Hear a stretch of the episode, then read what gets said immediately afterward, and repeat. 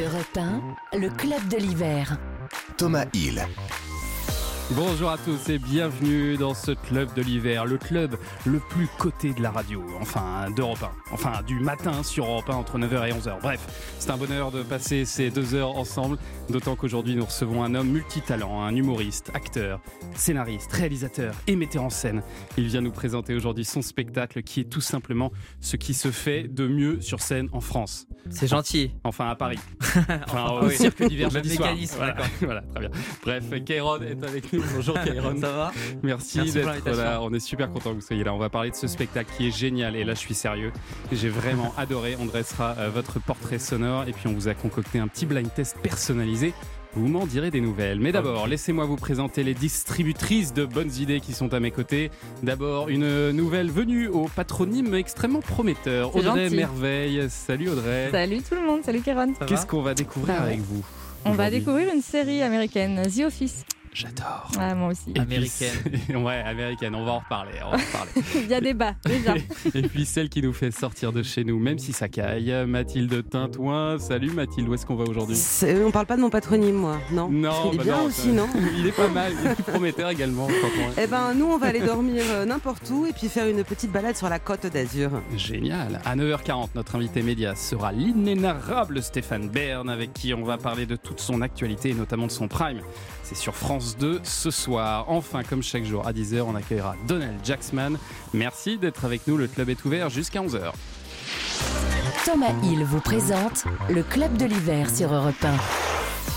On va passer 120 minutes avec Kyron et ça c'est un privilège de dingue parce que normalement le max euh, c'est 70 minutes, c'est ça? En ce Non, moment, c'est en 70. ce moment c'est 80, mais 80 je- minutes je- quand le public est incroyable, je déborde toujours. Oui, Ou quand vous arrivez en retard. ce Non, c'est arrivé une fois dans ma carrière, c'est incroyable. Et, encore une fois, je suis pas en retard. Moi, il faut expliquer aux gens. Oui. Pour la première au cirque d'hiver, euh, bah moi j'étais en bas, j'étais dans, dans, dans les loges, Ah, j'attendais. euh, attends, dans la fosse là. Depuis 17h, j'étais là, moi. Sauf qu'il y a eu il y a eu un retard de 45 minutes parce que c'était la première, il fallait se mettre en place par Ouais. rapport au pass, etc. etc. Mais euh, putain, c'est pas cool de me. Pire accueil. Hein. direct De- là. avec un truc qui est même pas ma faute.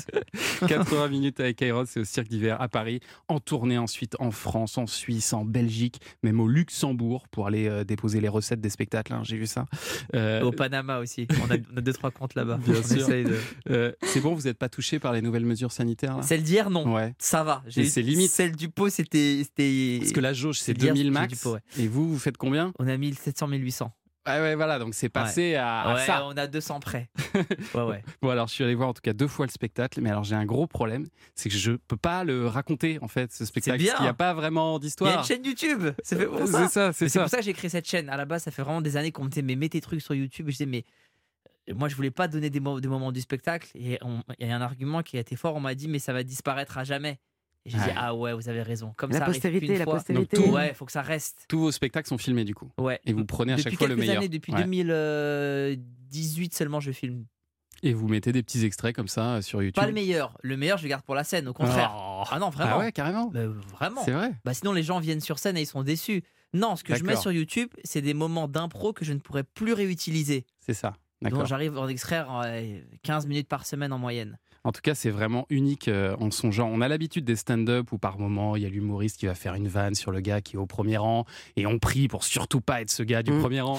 Mais là, c'est euh, 80 minutes en interaction totale avec le public, d'où le sous-titre d'ailleurs, on n'éteindra pas la lumière. Et puis c'est Euh, pas un sacrifice, c'est important de le dire ça aussi. Oui. C'est-à-dire que quand je parle à quelqu'un premier rang ou dernier rang, c'est pas dans le but de, de, me- de le sacrifier lui pour faire rire tout le monde. Ah bah vous dites même, euh, ceux qui veulent pas parler, il n'y a pas de problème, vous me le Ah signalez. oui, je, et les gens pensent que je rigole, mais je suis, je suis vraiment sincère. C'est qu'il y a des gens qui n'aiment pas l'interaction et c'est leur droit en plus, vraiment. Et alors vous faites ça depuis des années, mais comment elle est née cette idée? Elle est née de plusieurs. euh, un, un croisement des, des chemins.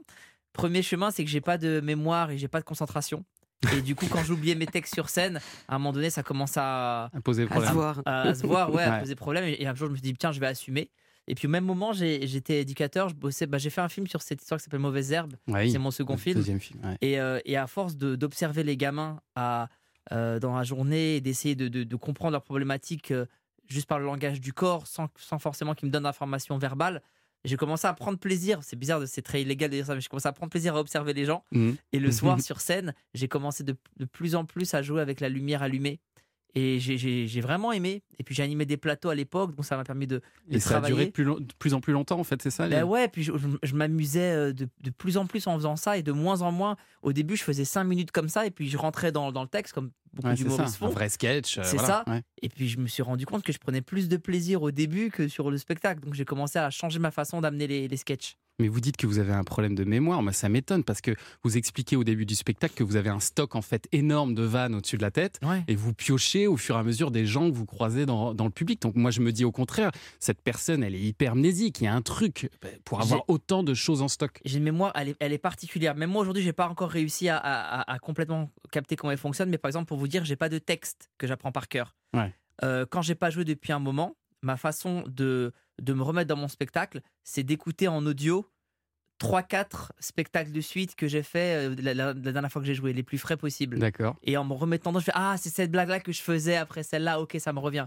Mais là, comme ça, je suis incapable de vous sortir mon spectacle. Et donc à l'arrivée, la part d'impro, elle, elle représente quoi euh? Ça va de 15 à 80% par soir. Je préfère oui. être complètement honnête, hein, parce que il y Ouais. a des gens, ils arrivent, oui, 100% d'impro, c'est faux, ça n'existe ouais. pas. Ouais. Ou alors on n'a pas de rythme. On peut pas faire rire les gens en, en- en continu, en, en étant, euh, Oui, bien en, sûr. en improvisant complètement. Donc il y, a des- il y a des soirs où j'improvise vraiment que 20%, hein, c'est pas grand-chose. Puis j'imagine que le talent, c'est aussi d'aller repérer les bonnes personnes dans le public ou de se dire là, je commence à parler avec un tel, mais finalement, c'est pas très intéressant, je vais vite passer à un autre. Ouais, ouais. Euh, Il y a cette science-là aussi. Il y a ces- je, suis, tr- je suis très musical et j'ai le, j'ai le rythme dans, dans, dans, dans la tête pendant que je, pendant que je joue. Mm. Et s'il n'y a pas un rire au, au plus tard, toutes les 10 secondes, mm, il y a un Panique. problème. Mm. Il y a un problème. Et donc, en fait, j'ai pas le droit à plus de deux questions sans rire. C'est ça. Ouais, Ou alors, il faut qu'il y ait un truc vraiment intéressant. L'autre fois, il y a un mec qui, qui expliquait un drame. euh, Et bon, il est arrivé un truc. euh, il s'était fait taper dessus par des mecs à la sortie d'une boîte de nuit. Donc là, il y a deux, trois questions. Mais on en a rigolé, on a Ah rigolé. ouais, vous avez réussi. Le mec était hémiplégique en fait, et donc il avait toute la partie droite paralysée. Et il explique ça, et donc il y a un malaise dans la salle. Et donc une question, il répond. Et je lui dis Ah, c'est pour ça que t'as pas applaudi au début. Toi, ça va? Ça, ça commence à se dérider, première Ouais, vanne. ouais. Après, je lui dis comment ça s'est passé, m'explique quatre mecs en boîte de nuit, tout ça. Ça retombe. Et là, je dis bah, Peut-être ils t'ont pris pour une piñata. Oh là Et là. là, lui, il rigole, les gens sont gênés. Et je leur dis Mais regardez, il rigole, lui, il rigole. Pourquoi, pourquoi c'est vous voulez faire de, cette histoire un fort. tabou pour lui alors que Ouais. lui, il, est- il en rit? Et après, tout le monde a rigolé. Et puis, une fois que j'ai posé ce mec-là dans, dans la soirée, il faisait partie du spectacle, comme n'importe quel personnage. Oui, et puis c'est ça ce qui vous permet de dire des horreurs aussi parfois, c'est qu'on sent que c'est quand même extrêmement bienveillant et que Oui. vous avez l'humour inclusif. Quoi. Le but, c'est de, de faire venir tout le monde avec Le, vous. le quoi. but, c'est de rire des choses Bah oui. dures, parce que c'est comme ça qu'on les confronte. Dans un instant, on va en apprendre un petit peu plus sur vous et votre euh, parcours avec euh, votre, euh, par- votre portrait sonore, parce que vous avez fait beaucoup de choses déjà dans votre carrière. Mais d'abord, on va écouter, bien sûr, on va écouter Angèle qui déclare sa flamme à sa ville de cœur. C'est Bruxelles, je t'aime sur Europe 1. Europe 1. Dans très exactement 55 secondes, on revient avec notre invité Mick Jagger. Ouais, je suis désolé, Kairon, hein, je dois charger un petit peu pour que les gens restent. C'est comme ça, À tout de suite. La protection apportée par le vaccin contre le Covid-19 diminue après un certain temps. Il est donc important de faire une dose de rappel pour continuer à se protéger et à protéger les autres. Quand faire sa dose de rappel? Dès 4 mois après la dernière injection ou infection Covid pour toutes les personnes de 18 ans et plus. N'attendez pas. Prenez rendez-vous chez un professionnel de santé près de chez vous ou sur www.santé.fr. Tous vaccinés, tous protégés. Ceci est un message du ministère des Solidarités et de la Santé. Lidl, meilleure chaîne de magasins de l'année dans la catégorie supermarché. Allô patron? Bien Pour nous oui, mais pas dans les médaillons de filet de poulet de Lidl. En ce moment, les médaillons sont à 2,99€ les 400 grammes au lieu de 4,29€. Quoi? Moins 30% Ah oui, et c'est de la volaille française. Oh, on est mal. Ah bah si vous le dites patron. Lidl, le vrai prix des bonnes choses. Retrouvez notre jeu Deluxe Noël du 1er au 28 décembre dans tous nos supermarchés. 7,48€ le kilo, origine France. Offre valable jusqu'au mardi 4 janvier. Plus d'informations sur Lidl.fr. Europe 1, le club de l'hiver. Thomas Hill. En compagnie de l'excellent Kairon euh, jusqu'à 11h qui est en train de me dire qu'il n'écoute jamais la radio parce qu'on a beaucoup trop la pêche à la radio et que ça le stresse. Le C'est matin, c'est dur surtout. C'est dur, hein Ouais, c'est tranquille, faut te réveiller. Et dans un instant, nous allons recevoir avec un. On va essayer de pas trop vous stresser. Non, je suis bien là, je suis réveillé, c'est bien. Et c'est l'heure de votre portrait sonore, des petits extraits qui devraient vous rappeler de grands moments de votre vie. Voici le premier. La rue, y a un jeune qui fait une crise Oh, d'épilepsie. Vraiment, je cherche un réflexe, sors mon portable Quel pour le je peux vous sortir? Attendez, c'est moi. On sur les parents ou pas? Pas encore. Vous êtes dur sur l'homme. Pourquoi? C'est sympa C'est tellement faux. Ah oui. C'est tellement faux. Oui, il y a un problème de, de, de chant, de bien sûr, tout, de de- tonalité. de tonalité, de Mais il y a un grain de voix quand même. Il y a hein. chose. gentil. Il y a un grain. Il y a quelque C'est chose. Alors déjà, on explique ce que c'est. C'est le Jamel Comedy Club. C'est Ouais. quand, même- c'est quand même là que vous avez démarré. Ouais, c'est la saison 3. C'était une parodie euh, d'une chanson de Renaud que j'avais écrite avec euh, Navo Et parce et que ah, ah, interprétée avec Fadza. c'est ça, ouais. Non, Ouais. euh, franchement, elle est, très, elle est très drôle. Mais avant ça, vous aviez joué une seule fois dans un théâtre à Stein. Alors ça, c'est la- l'année d'après, ça, ça c'est la Ouais, saison ça, c'est la 3. Moi, deuxième, c'était la ouais. saison 2. Ouais. Donc là, il y a eu un sketch entre.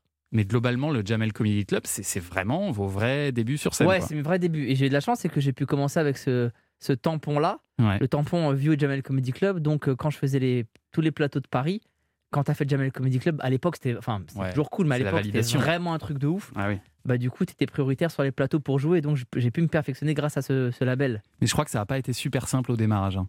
Le tout, au tout début du Comedy Club. Ouais, la, la, la première fois, il y avait euh, donc y avait, y- on m'a appelé pour aller faire une session pour euh, pour essayer du coup euh, d'intégrer la troupe pour la saison 2 Ouais. et, euh, et en pourquoi je... Attends, c'est ça je me- C'est excusez-moi. c'est le masque, hein. c'est dur le Trop masque. de trop d'orifices bouchés en même temps, c'est trop difficile.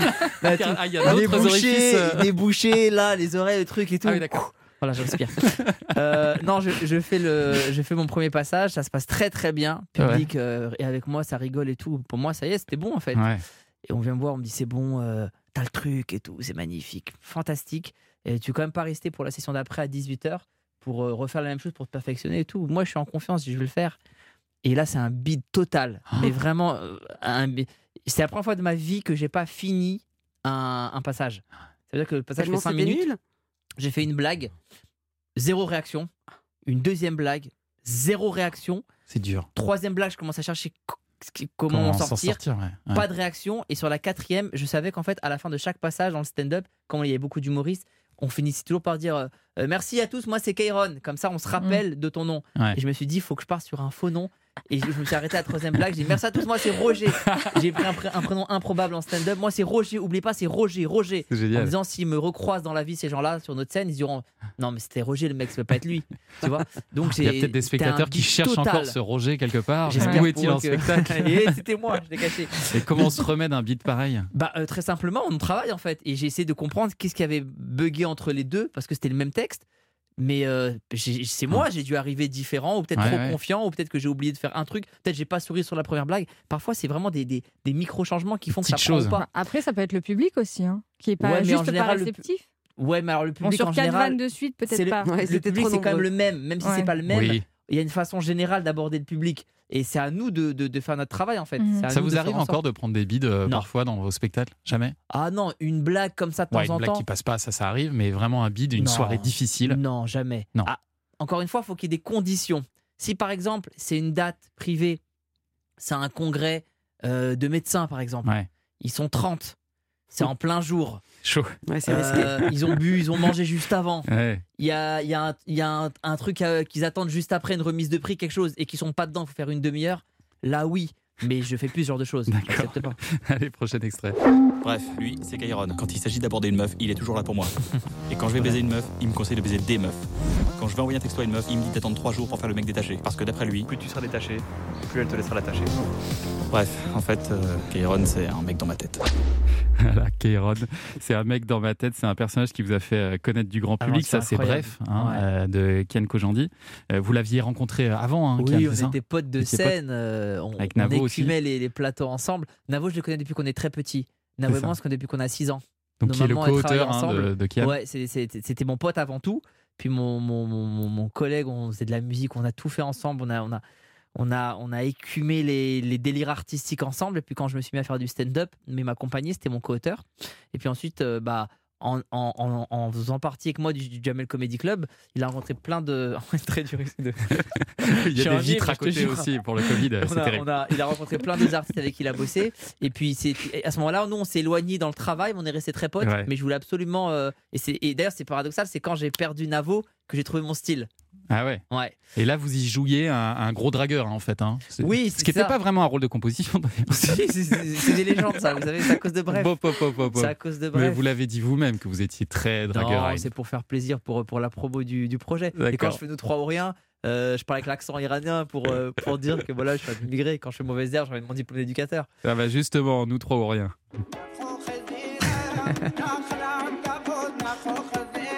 La musique de votre Ce premier film. là. trop. Bah oui. Je franchement, on- je le mets sur scène.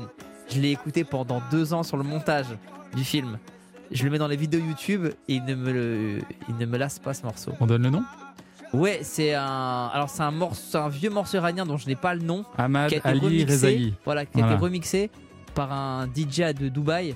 C'est vrai que c'est très bon. Ouais. Et alors votre premier film, donc sur l'histoire de vos parents, de leur euh, émigration d'Iran jusqu'en France, avec un casting de dingue déjà. Ouais. Moi, je comprends pas comment pour un premier film vous arrivez à avoir Leila Bekti, Gérard Darmon, Zabou Breitman, Alexandre Astier. Ouais. Vous les connaissiez tous ou non, vous avez pas du tout, j'en connaissais aucun. C'est le scénario. C'est Ah, juste le fou, scénario en fait. Mais en fait, quand on écrit un scénario, mais moi quand, quand je bossais avec les gamins, c'est c'est pareil, j'étais toujours dans une logique de travailler sur le désir des gens. Je, je n'impose rien à personne dans la vie. Quand je veux quelque chose, quand je souhaite quelque chose, la question c'est comment donner envie à l'autre de me le donner. Ouais. Et comment donner envie à des très bons comédiens de vous suivre sur un film bah, c'est de leur donner des très bons rôles ou en tout cas d'essayer de faire un très bon scénario qui va les, les toucher. Je me rappelle d'une phrase que m'a dit Michel Vuillermoz de la comédie française. C'est un immense acteur. Quand elle nous trois ou rien, moi, limite, je suis en train de m'excuser. Je lui dis Salut Michel, enfin, je suis vraiment désolé de te proposer euh, le huitième rôle parce que tu mérites tellement des, très- des, des immenses rôles, tu es tellement un acteur incroyable. Ouais.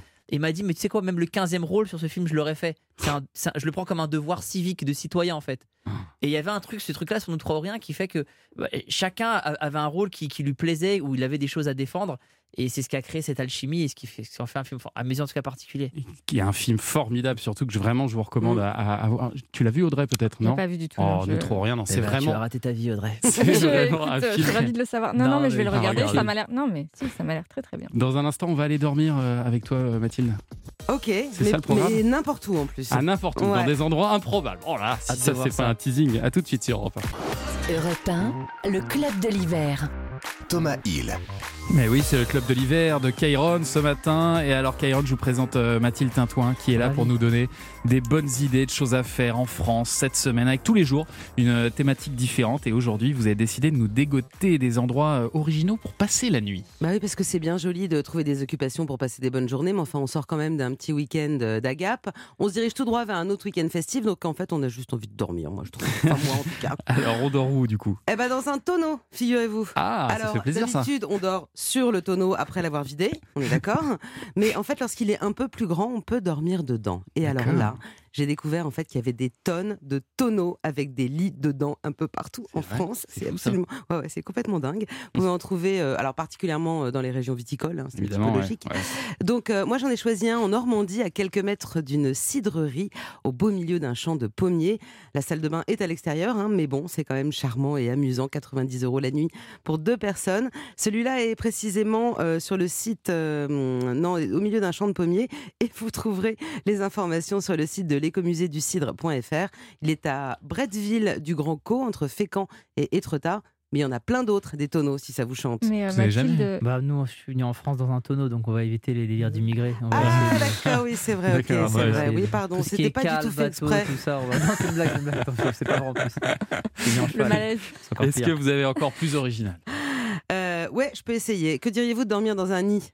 Ça va, ça, ça colle d'angoisse à un nid personne. d'oiseau. Je comprends pas. Euh, Un nid, d'oiseau, ouais, direction le Béarn. Alors vous n'allez pas aller chercher des brindilles, hein. c'est pas à proprement parler un vrai nid d'oiseau. Je sais que vous êtes déçus, vous pensiez déjà être dans un Disney, mais enfin une nuit suspendue entre 4 et 8 mètres de hauteur, au Ouais. milieu des arbres, dans une espèce de bulle de 3 mètres de diamètre. On s'approche quand même un petit peu du délire. hein. Pas mal. hein. Ouais. Alors, ça s'appelle des nids, mais dans lesquels il y a des grands lits confortables, tout ronds. C'est trop mignon. Il y a même des petits hamacs dans lesquels vous pouvez coucher vos enfants à l'intérieur du nid, hein, pas dehors, hein, je précise dans le froid. Et le matin, vous ouvrez la toile et là, vous êtes au milieu des pins. Ça pue le bonheur. Ça s'appelle les nids du Béarn et c'est au sud d'Orthez. Et c'est transparent du coup le, Oui, le nid la Alors, bulle pas est cela, il y a aussi Ouais. des bulles transparentes dans la montagne et tout ça. Il y a plein d'autres choses, mais je, vous voulez, oui, il y a tellement ça, je crois que ça d'endroits. un peu de de, dingue pour dormir. Les bulles transparentes. tous les animaux. Juste pour savoir, Mathilde, il n'y a pas le chauffage, hein, ni dans les tonneaux, ni dans les nids. Non, Si. pas parce qu'en spécialement. plein mais vous hiver, c'est pas- couvrez, vous couvrez. Ah ouais. chauffage. Ah oui, ça. Ah non, c'est. Ah non, oula. mais ça dépend desquels. Le, le bon, le bon plan n'est plus très bon du tout. hein. Allez, on monte encore d'un cran dans la nuit de dingue. Ça s'arrête plus, je vous préviens. Vous pouvez aussi aller dormir dans une maison de hobbit. Ah ouais. Ça, c'est cool. Ah ouais, ouais. Qu'est-ce ouais, que c'est qu'une maison de hobbit Une idée. C'est vrai Ouais, J'adore. Alors, selon Tolkien, c'est des maisons basses et longues avec des portes et des fenêtres rondes. Déjà là, vous êtes dans l'ambiance. Alors, figurez-vous que là aussi, il y en a pas mal en France. Alors, il y en a qui n'ont qu'une fenêtre ronde, une porte ronde et qui se disent maison de Hobbit. Oh, ça va, faut quand même pas exagérer. Euh, pour euh, retrouver toute vraiment l'ambiance, euh, il y en a des vrais, on va dire, Avec le des vrais lab- avec, dedans, avec- ouais. avec Ouais. des vrais Hobbits dedans. Dans l'Aisne, dans les Vosges, dans le Morvan ou dans le Haut-Var, vous avez des vraies maisons de Hobbits qui ressemblent un peu à des terriers avec des murs en bois, ambiance tolkienienne à l'intérieur. D'ailleurs, je vous invite à visiter le site tolkiendream.com qui recense les vraies maisons de Hobbits, pas les fausses. Ah ouais Moi, Ça, Je crois que ça m'angoisserait un peu. Moi, moi, tout ce qui est Seigneur des Anneaux, tout ça, c'est grave macabre. Ah bah en oui, fait, Thomas, sûr. vous, si on vous sort de votre chambre, tout vous Oui, angoisse. c'est hein. ça, j'aimerais un lit, euh, s'il vous plaît. D'accord. Euh, un, un petit dernier quand même pour que je puisse être convaincu. Voilà, alors là, ça va faire plaisir à Audrey, pas des moindres. Il fait froid, c'est l'hiver, donc allons dormir dans un igloo. Hein Ah, je l'ai fait en Laponie. Pas mal. Ouais. Alors là, on va rester en France. J'avoue qu'il y en a pas mal qui sont installés dans différentes euh, stations de ski, Ouais. parce que forcément, quand il y a de la neige et qu'il fait froid, c'est un petit peu plus simple. Et euh, on va en apprendre un peu plus avec euh, Zacharias Auvray, qui représente les villages d'igloo à Avoria, à La Rosière, à Val Thorens et aux Arcs, un empire. Bonjour Zacharias, Bonjour. Bonjour Zacharias. vous allez bien C'est en direct là Ouais, Ouais. ouais, ouais, Vous ouais. êtes au Bonjour. téléphone. La personne pas interférer si c'est enregistré et tout. La personne est Non, avec non, nous. c'est en direct. Alors Zacharias, t'es là pour de vrai Ouais, ouais, je suis là pour Ok, de vrai. c'est vrai. Alors, racontez-nous un peu qu'on visualise euh, les igloos, c'est euh, murs de glace, lits de glace, euh, table de chevet de glace. Comment ça se passe à l'intérieur? Alors en partie, ouais. On est euh, donc nous on est présent sur quatre stations. C'est des établissements qui sont grands, hein, qui font entre 200 et 300 mètres carrés. Ouais. Euh, à l'intérieur, vous retrouvez plusieurs salles. Donc euh, il y a, il y a une hauteur de, de- de plafond qui fait 6 mètres à peu près. Donc c'est quand même assez grand. Pas dans les chambres, pas dans les igloos dans lesquels on dort. Ça, c'est pour le tout le village, en fait. Tout le village, ouais. Les chambres sont un petit peu plus petites, exactement, mais elles sont dans l'établissement. Alors, racontez-nous Euh, la chambre, comme qu'on visualise le truc. c'est le lit Attends. est comment? Je vous Dans la chambre, vous retrouvez un lit en neige euh, avec euh, avec voilà des pots de bêtes, des, des vrais et puis Ah, des, des des de synthétiques aussi. Euh, pour vous isoler du froid, puis ensuite on a euh, on a des duets d'expédition polaire qui sont euh, qui sont sur sur les chambres pour pas que vous ayez froid, voilà, qui tiennent jusqu'à jusqu'à moins 30 à peu près. Donc, on Mais dort- je vous rassure, il fait pas moins 30 à l'intérieur et ça reste euh, à une température de zéro à peu près. Oh, ça va, tranquille. Mais non, mais c'est vachement bien de dormir dans le froid. Tellement vous savez. agréable. Parce que pour s'isoler du froid, le, le plus simple, c'est peut-être de pas y aller. Je sais pas. Je veux Mais c'est génial comme expérience. Ah, L'expérience doit être dingue. Être ouais. un ours polaire. on dort, on Bah dort oui. tout Ouais, habillé quand même, j'imagine. Alors vous, mon- vous dormez en, en sous-vêtements techniques, donc euh, type de l'eau, ce genre de choses-là. C'est très technique à enlever aussi. Ouais. Pas les sous-vêtements techniques. Il n'y a pas de mini-bar et de sèche-cheveux, ça c'est la question que je me pose. Non, par contre, il y a un vrai bar à l'intérieur. Voilà. Ah. Alors là, en effet, pour la période euh, des, des- des vacances, il reste quelques chambres, je crois, d'ici de là, mais enfin, il y a quand même. Les, les- les chambres ont beaucoup été réservées, mais sachez que dans ces villages, il y a aussi des bars, on peut se faire des raclettes, euh, aller boire un fondue. coup et tout ça. Ouais, ouais. Ah. On peut vraiment euh, passer toute une bonne soirée, Génial. une bonne journée dans un igloo. Merci beaucoup, Zacharias. Je vous en prie. Merci beaucoup d'avoir été avec nous. Vous avez un choix, Kairon, entre toutes ces propositions de nuit euh, Il y avait délirantes. quoi? Il y avait le nid. Ouais. Le tonneau, Le tonneau, l'igloo ou, le- ou la maison de Non, Hobbit. je vais te suivre et rester sur, mon propre lit. Il y, a il y a un spectacle, un jour, il y a un mec qui faisait des, des baraques sur l'eau. Ça, je, je m'en rappelle. Des bateaux, ça s'appelle, non, Non, c'est dans des, des maisons. Il avait fait des, des Ah petites oui. maisons Sur des pontons. Ah oui, sur, pilotis, l'eau et tout. Ouais, il a fait ça en France. Et je crois que c'est le truc qui me tenterait le plus. Ah bah c'est dommage. Hein. Bah écoutez, c'est dommage. J'ai pas Allez. trouvé ça assez original. fois. Allez, dans un instant, on va parler de notre euh, soirée télé avec Stéphane Baird. On arrive à tout de suite sur Europe 1. Europe 1, le club de l'hiver. Thomas Hill. Le club de l'hiver avec Kairon, notre invité ce matin qui est en spectacle au cirque d'hiver. On n'éteindra pas la lumière. C'est euh, ce jeudi, là, 30 décembre. Vous, Ouais. pouvez, vous pouvez y aller au cirque d'hiver. 6 au 8 janvier et puis en mars et puis ensuite en tournée. Enfin, la personne euh, ne s'arrête plus. Euh, et c'est l'heure maintenant de notre invité média. Je devrais peut-être dire d'ailleurs des invités médias parce que je soupçonne euh, fortement cette personne d'avoir un frère jumeau tant il est partout, en particulier cette semaine. On a un peu de mal à le suivre. Bonjour Stéphane Bern. Bonjour Thomas, bonjour à tous. Alors, Bonjour. on, Salut. on va détailler tous vos rendez-vous, mais alors rassurez-moi, vous avez eu le temps de prendre quelques jours de vacances pendant les fêtes quand même, Stéphane? Oui, oui, oui, oui, euh, je, je, je suis parti me reposer la campagne, mais vous savez, on, on ne me sort que pour les fêtes, moi. Donc, euh, euh, on- Vous êtes un produit on festif. voilà, on a, on a. C'est un peu comme le. Comme, non, je devrais pas dire le foie gras parce qu'il va être interdit. Non, mais un peu comme la bûche, si vous voulez. Ah, c'est ça. Donc on me sort, on me sort le 28 pour laisser vous guider, le 31 pour la soirée au château de Chantilly, et le premier pour mon escapade viennoise. Et puis après on me range et on me, on me Oh. retrouvera dans l'année pour les secrets d'histoire. Voilà. Non, mais au-delà de la plaisanterie, c'est vrai qu'il y a une concentration là qui est un peu Ah oui. inhabituelle. Là, c'est vrai que vous êtes Euh, partout. On va, on va prendre les choses dans l'ordre. D'abord, on vous retrouve déjà ce soir dans un nouveau numéro de Laissez-vous guider. Ça, c'est aux côtés de Laurent Deutsch. Et alors, Oui. ce soir, euh, vous allez nous ramener 2000 ans en arrière, c'est ça, pendant la période euh, gallo-romaine.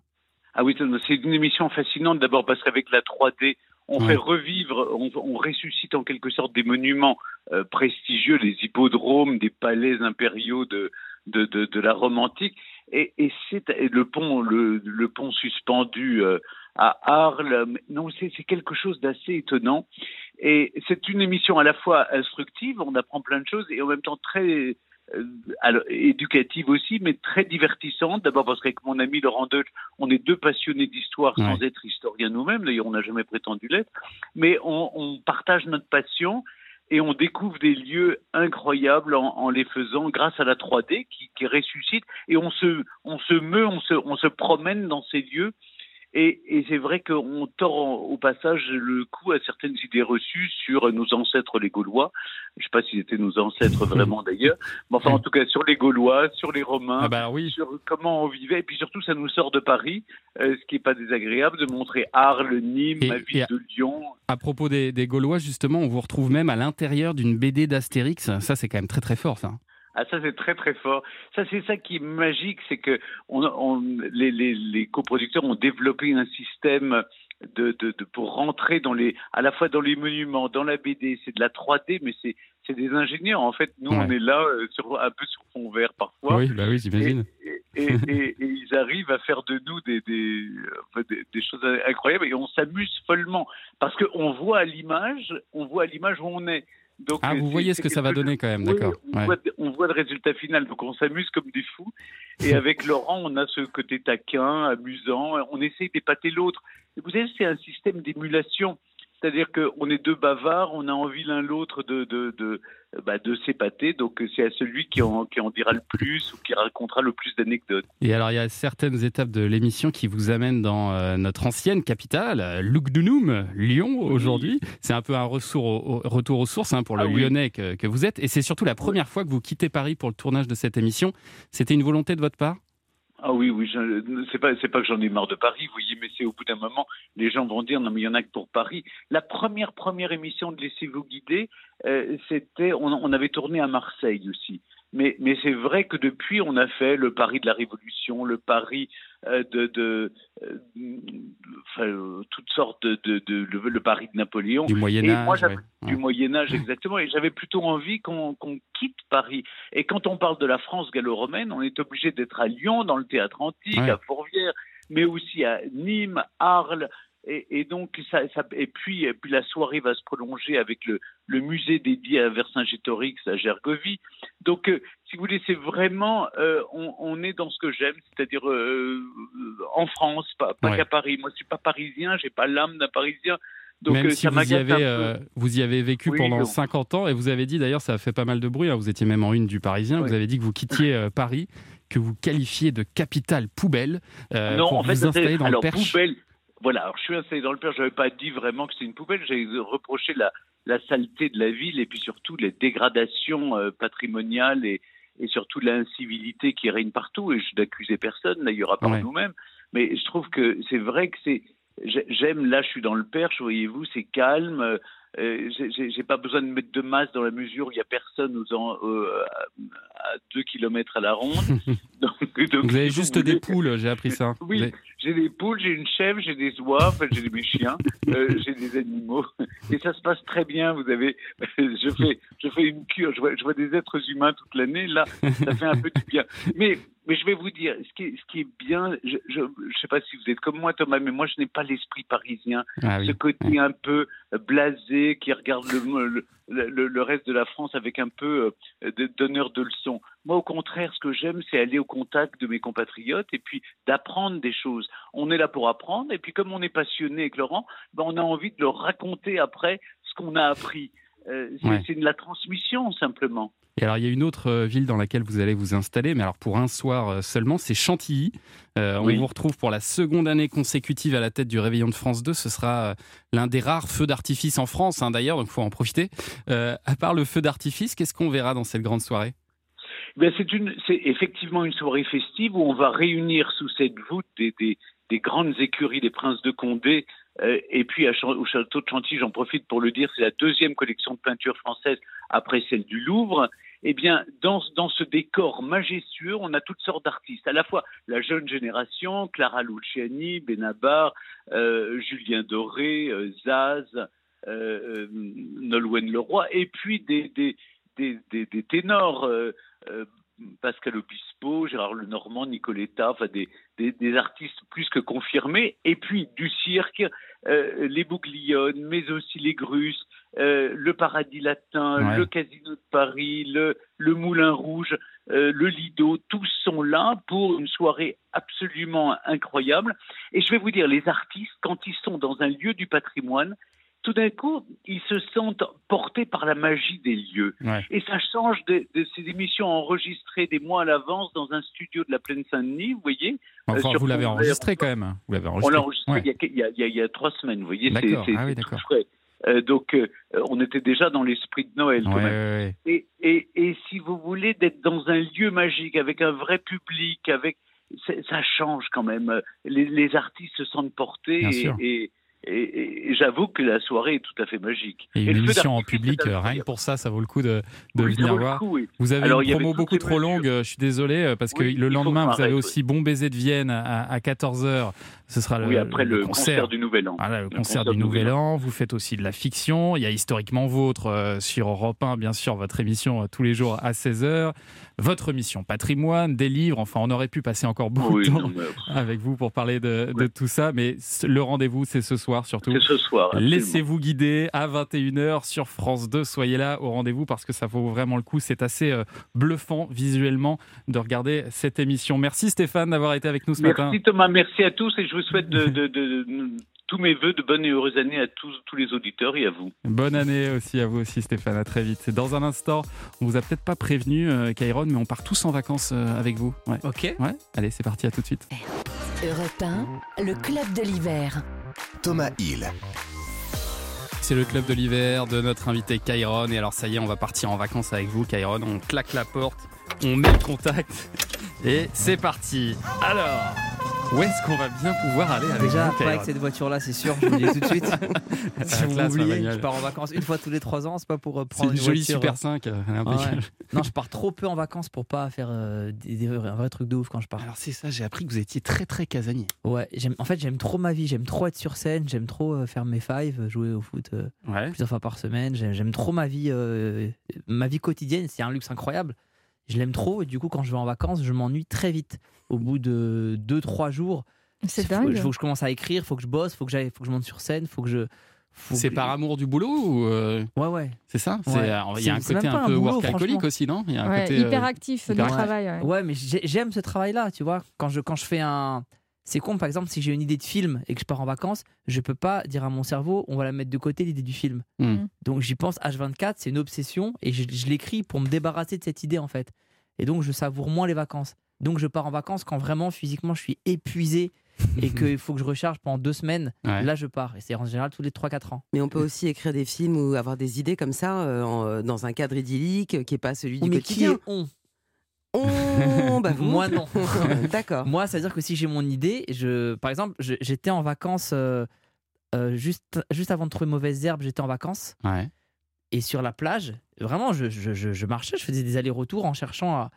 J'étais euh, au moment où je cherchais le thème et j'avais deux trois idées de thèmes que je voulais imbriquer ensemble et je marchais et je profitais même pas. Et à un moment, je me suis dit, Wow, ça fait une heure que tu marches en train de réfléchir à un truc que tu vas faire dans deux semaines à Paris. Peut-être qu'il faut rentrer pendant ce maintenant. temps-là, vous avez bronzé un peu. Oui, Je sais mais- pas. faut- J'essaie de trouver un Ça- truc positif. Oui, hein. mais je, je- mais voilà, donc je pars peu en vacances. Mais ça date de quand vos dernières, va- euh, dernières vacances? Janvier 2018. Vraiment? Ah oui, c'est pas une vanne. Et c'était où alors? C'était aux Maldives. Ah, pas Ah, mal. quand même. quand Ah même. non, quand je pars, Ah, je quand pars. vous partez, par contre, ah je oui. pars. Ah oui, je suis pas allé à Dunkerque. C'est le, le vrai départ, ouais. ouais. Et vous partez seul, accompagné, en général, Bah, à c'est quoi l'époque, j'étais, j'étais accompagné. Ouais, maintenant seul. je pense pas qu'on va retourner ensemble. Mais, euh, mais ouais, ouais, non, j'étais aux Maldives et je, je, je retournerai, je sais pas. Je pense que cette année, je vais... là, je peux pas partir en vacances avant janvier 2028. 3. Non. Je pense qu'en janvier 2023, je C'est partirai en vrai vacances. Ouais. Bah, j'ai un planning, j'ai des, j'ai entre, j'ai un tournage d'un film qui va commencer, donc le montage derrière. Ce sera mon quatrième film. Et en même temps, j'ai de la tournée et des dates à Paris, donc je peux pas. Ça va être quoi ce quatrième film? C'est, euh, c'est un thriller psychologique. Oula. Ah oui, on change d'univers. On change là. de registre. ouais. Ce sera sur Amazon Prime euh, fin d'année 2022, début 2023. D'accord. Et euh, non, Ça sera hâte pas de en le salle? faire. Ce sera pas en salle, non, non, ce sera pas en salle. ça, c'est votre nouveau truc maintenant. Non, c'est pas un nouveau truc, c'est que bah, Bah, je vous- vous- votre dernier film, vous l'avez sorti aussi sur Mais il Amazon. devait sortir en salle le dernier. Ouais. C'est le Covid qui a fait qu'à un moment donné, on n'a pas pu. Et puis, euh, moi, le film m'appartient pas. Je suis un salarié du film comme tout le monde. Ouais. Je suis l'auteur, le réal et un des comédiens, mais je suis un salarié, donc le film m'appartient pas. Il appartenait à Orange UGC, entre autres. Donc ils en font ce qu'ils veulent après. qui c'est ont ça décidé Ouais. de, Ouais, ouais. de le mettre sur. euh, Et donc alors ce thriller, euh, donc ce sera pas du tout une comédie. Il y a Pas il y a- du tout. Il y a pas de vanne et tout. Il y avait une vanne, je l'ai enlevée parce que ça m'a saoulé. C'est vrai. J'ai aucune vanne. Ah, incroyable. C'est autre chose. Et est-ce qu'on peut en savoir plus sur le casting? Bon, on est en train de le faire en ce moment. Ah d'accord. On est en plein dedans, donc euh, je peux pas vous donner des noms parce que Même pas le premier rôle. hein. il y a des chances que ce soit moi il y quand a même. C'est mon il y a film. A Je suis priori. désolé pour le public. hein, le- Bon, très bien. Si vous deviez partir en vacances avec une personnalité, ce serait qui? Euh, vivante ou morte? Bah vivante, là, un, de- un de- un de vos amis. Déjà qu'on pas de vacances, ça peut être avec des gens morts aussi, Non, hein, pendant qu'on y est. Allez hop Pendant des paix. vacances joyeuses. Des gens vivants. Il faudrait quelqu'un qui soit comme moi, qui soit. qui Maniaque me- du travail. Non, qui me laisse tranquille en fait. Non, j'aime beaucoup le snorkeling. Ah, Ah d'accord. Ça, c'est euh, ça, c'est une façon classe de dire masque et tuba. Ouais, C'est ça. ouais c'est ça, complètement. Oui, pas la, pas la vraie. Oui, oui, euh, pas D'ailleurs, la- j'arrive à vraie m'apprendre. plongée, ouais. J'arrive à m'apprendre à plonger. Ça fait un an qu'il m'a promis, mais Ah bah j'arrive, voilà, vous pourriez partir en vacances avec Jarry. trop bruyant, j'arrive. Trop fatigant. Gentil, mais trop bruyant. ah ouais. Il Ouais, faut euh, être sous non. l'eau avec les poissons, quoi, en fait. Non, c'est ça, avec personne Kian. Kian Kojandi, il est un peu Oui, comme vous peut. en plus. Non, Ah, Kian voilà. est très angoissé, Kian. Ah oui, Kian, il peut à 14h dire Attends, j'avais pris une mangue. Et finalement, cette mangue n'est pas une mangue. C'est un... c'est pas une erreur. Ouais, parce que si je vais en faire un film. Allez, on va vous mettre maintenant devant euh, de vrais grands choix. Kairon, je vous préviens, ce sera parfois difficile, mais il faudra choisir. Kairon, est-ce que vous êtes plutôt ski ou snow? Snow, c'est snowboard Snowboard, ou... ouais. ski? Ski. Enfin, j'en fais plus, mais j'en ai fait quand j'étais jeune, mais c'était ski. Hyperactif ou hyper rêveur? Les deux. Les deux? Ça Bah, marche c'est- ensemble? c'est un hyperactif, c'est quelqu'un qui veut atteindre ses rêves. Ouais. Allez Ah, c'est beau, je pars sur ça, mais j'ai pas de taxi encore. Il est également poète. Cinéma ou plateforme de streaming, du coup? Pour vous, hein, pour votre consommation personnelle, Bah, qu'est-ce moi, que je vous préférez? moi, je préfère voir un film avec du monde euh, au- autour. Donc, Ouais. c'est sûr que quand. La musique me stresse énormément. après. On peut la baisser, ouais. En fait, ce que je veux dire, c'est que. Non, c'est sûr que par exemple, moi, moi, la partie où je m'amuse le plus quand je sors un film, c'est pendant les avant-premières, quand je, quand je suis, quand j'écoute les gens rire dans la salle. Ouais. Mais je préfère que les gens voient un film chez eux, en famille, plutôt qu'ils le voient pas Et, du tout. et ça euh, vous embête qu'on Mm. puisse plus manger de popcorn? Je déteste les popcorn. Et les gens va. qui font du bruit dans les salles. en Je, plus. je les- je leur souhaite trop de mal. Vraiment. Plutôt vacances entre amis ou en famille? Amis. Ouais. Vous partez jamais avec vos parents Mais ma parce que famille, vous êtes très parents. proche de vos parents. Ma famille, c'est mes parents. Je les vois toute l'année. On bosse Ouais, ensemble. En plus partir Ils m'ont élevé. On va on va pas non plus. euh, Diplômé ou débrouillard des brouillards complètement. À fond, hein. Autodidacte, j'ai zéro diplôme. Vous avez même lâché le bac sur un coup de tête. Ouais, j'ai été, j'ai été à une seule épreuve seulement. Non, Papa et- ou maman euh, Ce qui je préfère Ouais. C'est horrible. euh, Mon père. Non, t'imagines non, en ce moment, mon père, parce que comme je travaille beaucoup avec ma mère, je la vois tout le temps et elle me fatigue. Mais avant, c'était je travaillais avec mon père, donc je préférais ma mère. Et à choisir, vous seriez plutôt acteur ou rappeur À choisir, vraiment. Ah, avoir la, une La vie de carrière rêve. de. Acteur ou rappeur Putain, la musique, ça claque quand même. hein. Ça te laque, hein La, la musique, c'est un vrai truc. ouais. Ouais. Mais euh, en vrai, ce serait, ce carrière de rêve ce serait sportif de haut niveau si je pouvais. Si pu. Ah, carrément. ouais. Ah ouais. En foot. Ouais, un foot, c'est un Tant truc. qu'à Il y a un truc magique dans le foot qui est incroyable. Allez, merci beaucoup, Kairon. Dans un instant, les infos de 10h. Et puis Donald Jacksman viendra nous rejoindre. À tout de suite. Europe 1, le club de l'hiver. Thomas Hill. Merci beaucoup d'être avec nous pour la suite du Club de l'hiver jusqu'à 11h avec toujours notre invité, le roi de l'improvisation, Oh, Kairon, en spectacle en ce moment au Cirque d'hiver et bientôt chez vous, comme on dit dans la pub. Je vous l'ai promis, on va vous tester dans un instant avec un blind test spécial sur ces humoristes qui se sont risqués à la chanson, euh, comme vous. Commencez à Camberger. Et puis Mathilde Tintoin va nous emmener euh, en balade. Où est-ce qu'on part? Euh, à Nice. Ah bah oui, vous avez pas l'air d'être. J'étais pas prête du tout. Tiens, si on allait à Nice. bah oui, ça peut être une bonne idée. Et puis Audrey Merveille va nous parler de l'une des meilleures séries du Ah monde. The Office US, évidemment. Formidable, on parlera BD aussi avec Sébastien Bordenave et enfin on terminera cette émission avec le coup de cœur d'un animateur d'Europe 1. Aujourd'hui, c'est Mathieu Noël. Alors, vous vous dites que c'est déjà formidable comme programme, mais c'est sans compter sur le clou du spectacle. The cherry on the cake, Mr. Donald Jacksman. Thomas Hill vous présente le Club de l'hiver sur Europe 1. Salut Donald, ça va bien? Ça va très bien, bonjour Alors, à tous. Aujourd'hui, vous aviez envie de nous parler d'un cadeau typique de dernière minute. hein. Ouais, bah moi, euh, je fais partie des, des Français, je sais pas si vous êtes dans, dans ce cas-là, moi j'aime bien acheter mes cadeaux toujours au dernier moment. C'est Ouais. pas que j'aime bien, mais je suis toujours en galère, tu vois. Et souvent, Obligé. On se dit tous, euh, on part motivé au début. Cette année, je le fais bien, j'y vais en avance, euh, je fais tout carré. Et le Non, 24 marche l'après-midi, jamais, ça. on se retrouve au rayon. À la Fnac avec plein plein de personnes, on se regarde dans les yeux, on se dit toi aussi tu vas offrir une Wonderbox, tu vois. on finit Eh oui. tous après au rayon de développement personnel Ah et ouais. en train d'acheter le livre Comment faire pour euh, ne pas acheter ses cadeaux en retard le 24 décembre? c'est dé- c'est fou quand même euh, le développement personnel. fatalité. Il y ouais. a des bouquins pour tout et pour tout le monde. Ah oui, oui, c'est Et ils se prennent même plus la tête, les mecs. Ah hein. ils, te, dingue. ils te mettent le développement pour les nuls. À côté, ils te mettent comment ne pas se faire arnaquer par le développement personnel. Et après, ils te mettent comment choisir entre les deux livres que je viens de dire maintenant. Tu vois il y a, On va pas stigmatiser, il y a des bons livres développement personnel, mais il y a beaucoup de charlatans. Quoi. Il y a Ouais. beaucoup d'escroqueries. Ouais, Il y a ouais. tellement d'escroqueries que même Sarkozy est choqué. Pour te dire le niveau vraiment de, du truc. Mais je vous ai fait un petit top 3 des, des livres que, que j'ai intitulé euh, Il fallait oser la vendre, la salade. Tu vois. Numéro 3, devenir riche en 6 mois. Ah oui, c'est jouable ça. Une méthode qui fonctionne vraiment. T'es l'auteur, il a rajouté sur le livre une méthode qui fonctionne vraiment. T'es- Au cas où tu as un doute, tu dis en 6 mois, c'est c'est court. Ça ne peut que marcher. Le livre, il coûte 25 euros. Quand tu achètes le même. bouquin, tu te dis, le seul qui va être riche, c'est l'auteur, c'est sûr. T'as le numéro 2 qui me fait marrer, c'est comment accoucher avec le sourire. Ça, c'est pour les femmes Non. enceintes. Oui, bah oui, non, mais c'est un petit vrai. effort, mesdames. un- les, existe, femmes ne pensent pas assez à sourire pendant l'accouchement. Bah Oui. Elles sont là, jambes écartées, en train de crier, hurler. C'est gênant, c'est un moment heureux. Mhm. C'est même pas Instagrammable. Tout le monde sait qu'une césarienne, c'est rigolo. Mesdames, ouais. pensez à sourire. Incroyable. Et le numéro Ça 1. existe vraiment. hein. Ouais, c'est des vrais livres. Ça, c'est des vrais livres. Le numéro 1, c'est comment manipuler les autres et influencer leurs décisions. Ah oui.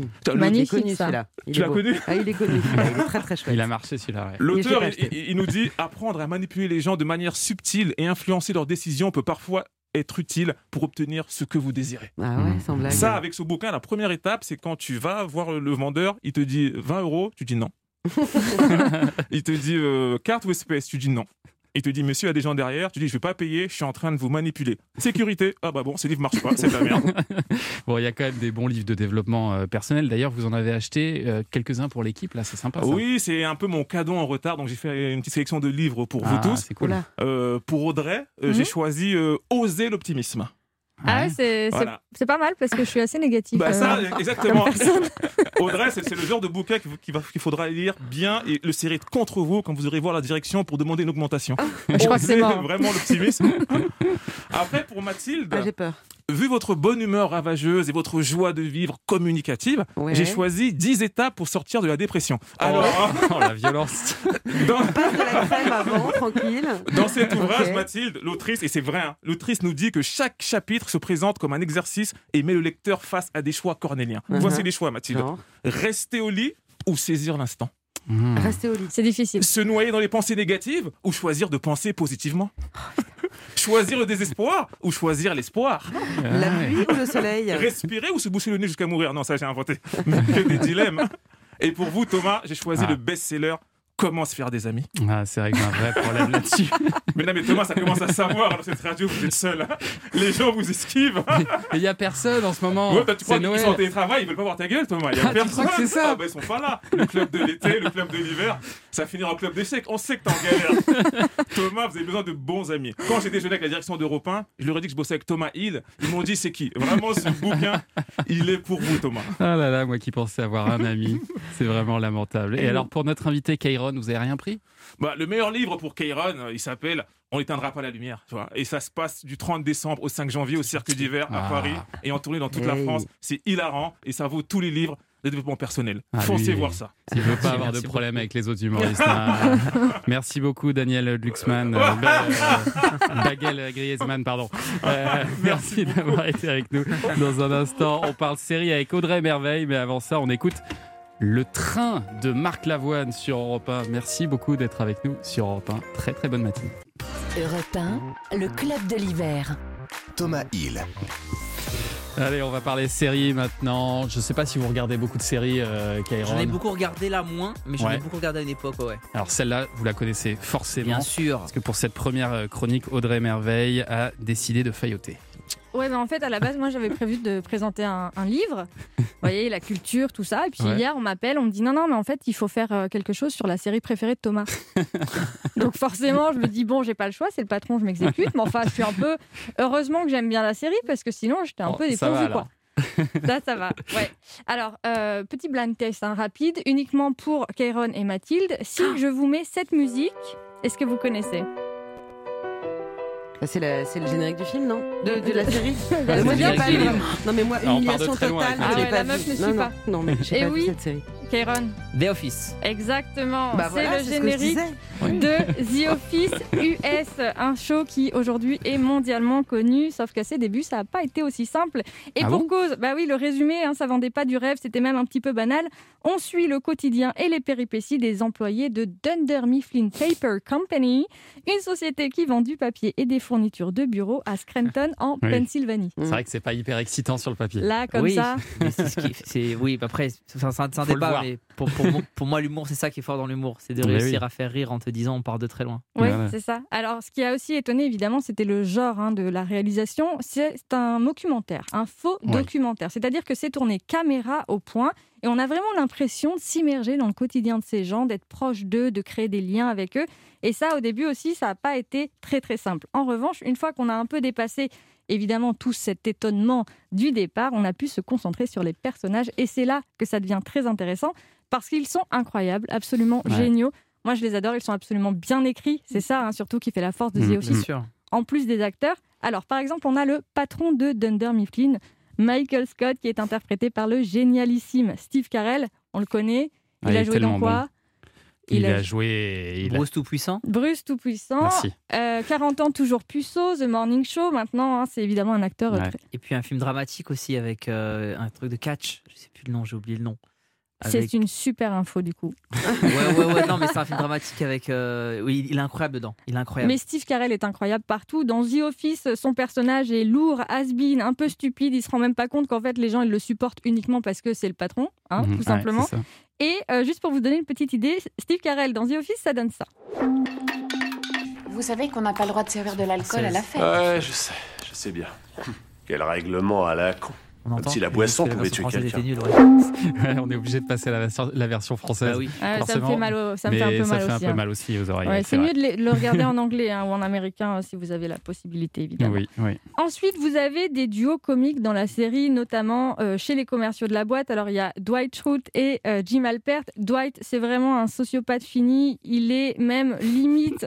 C'est- un Allemand qui se revendique très allemand, donc il a vraiment des idées très arrêtées. Et Jim, c'est le petit commercial un peu mignon avec lequel on a envie de flirter. Ah. voilà. Oui, oui, clairement. Une il est- petite info. bah, non, mais c'est vrai qu'il est pas mal. Aujourd'hui, c'est quand même un, un acteur. Si vous regardez la, la transformation physique, l'acteur s'appelle John Krasinski. Si Ouais. vous regardez la transformation physique entre The Office et maintenant, le mec a un glow-up de ouf. C'est-à-dire que clairement, voilà, on a envie d'aller dessus et plusieurs fois. Mais euh, Ah, donc. voilà, carrément.